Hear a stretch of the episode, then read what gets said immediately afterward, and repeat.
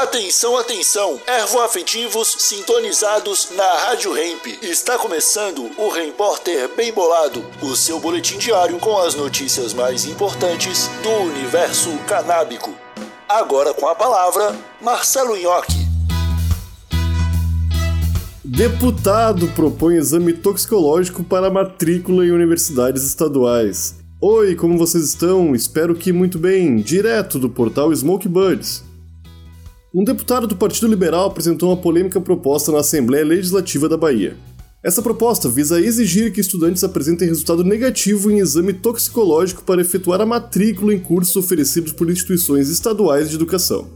O projeto de lei propõe que o exame seja realizado em laboratórios credenciados e identifique substâncias como THC, cocaína e anfetaminas com até 30 dias antes da matrícula.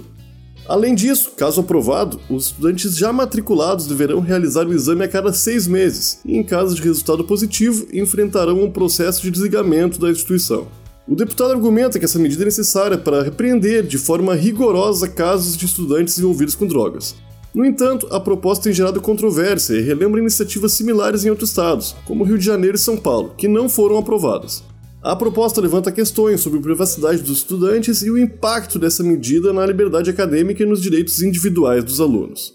Esse foi o seu repórter, um oferecimento bem embolado Brasil, a sua marca de utensílios canábicos. Siga no Instagram, arroba Brasil e exija Bem Bolado na sua tabacaria.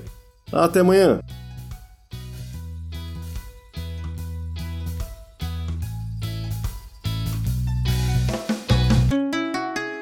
Rádio Hemp.